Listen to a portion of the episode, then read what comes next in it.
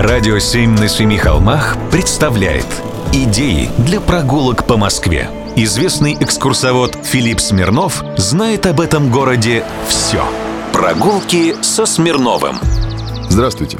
В 1908 году вокруг Москвы проложили Московскую окружную железную дорогу. Сейчас по ее пути идут поезда Московского центрального кольца.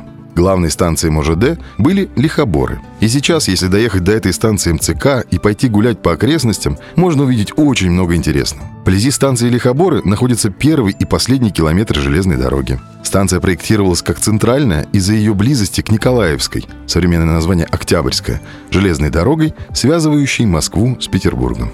Станция была выстроена по индивидуальному проекту Померанцева, это архитектор здания ГУМа, и инженера Корейша на окраине города, близ Петровской земледельческой академии и усадьбы Михалкова. Вдоль станции проложено станционное шоссе, позже переименованное в проезд Черепановых, в честь Ефима и Мирона Черепановых, отца и сына, построивших первый русский паровоз в 1833 году. Ансамбль станции сохранился почти полностью. Здесь уцелели элементы исторического озеленения. Близ здания вокзала находится двухвековой тополь. Пристанционный поселок в Лихоборах крупнейший на МОЖД. Многие его здания строились как по типовым, так и по индивидуальным проектам. Основная часть жилой и служебной застройки расположена вдоль проезда Черепановых. Здесь находятся два жилых дома разных типов. Дом начальника станции и его помощника, а также дом начальника участка тяги, баня и пассажирское здание. Интересен дом начальника участка тяги. Он выбивается из общего ряда построек МОЖД и имеет выраженные черты как русского стиля, так и модерна. Предположительно, автор проекта этого дома – известнейший Шехтель.